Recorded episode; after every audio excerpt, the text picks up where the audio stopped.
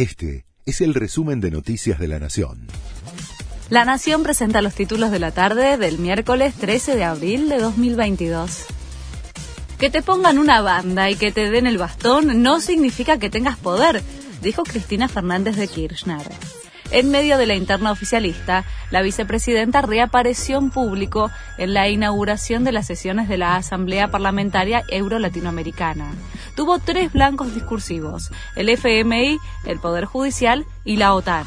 Además, cuestionó a los que no hacen las cosas que hay que hacer el gobierno va a investigar a quienes compren autos de más de 5 millones de pesos. A través de la unidad de información financiera, les exigirá a los bancos hacer un perfil de aquellas personas que compren autos valuados en más de 25 mil dólares.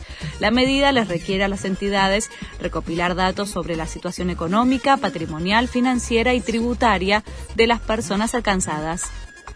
Moyano busca cerrar un aumento de 85% para los camioneros por la paritaria de 2021.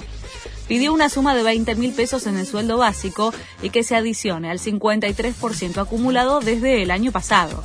De concretarse, cerraría una paritaria de 85% por el periodo junio 2021-2022 y volvería a renegociar un alza a mitad de año arrestaron en Nueva York al sospechoso del tiroteo en el subte de Brooklyn.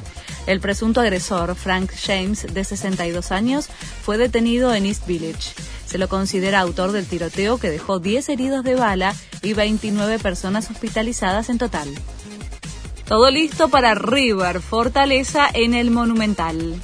El partido por la segunda fecha de la Libertadores comienza a las 9 de la noche. El millonario le ganó a Alianza Lima y busca un triunfo que le permita conservar la punta del grupo F. En la previa recibió la buena noticia del alta de Robert Rojas, que había sufrido un espasmo cardíaco tras ser operado por la rotura de tibia y peroné.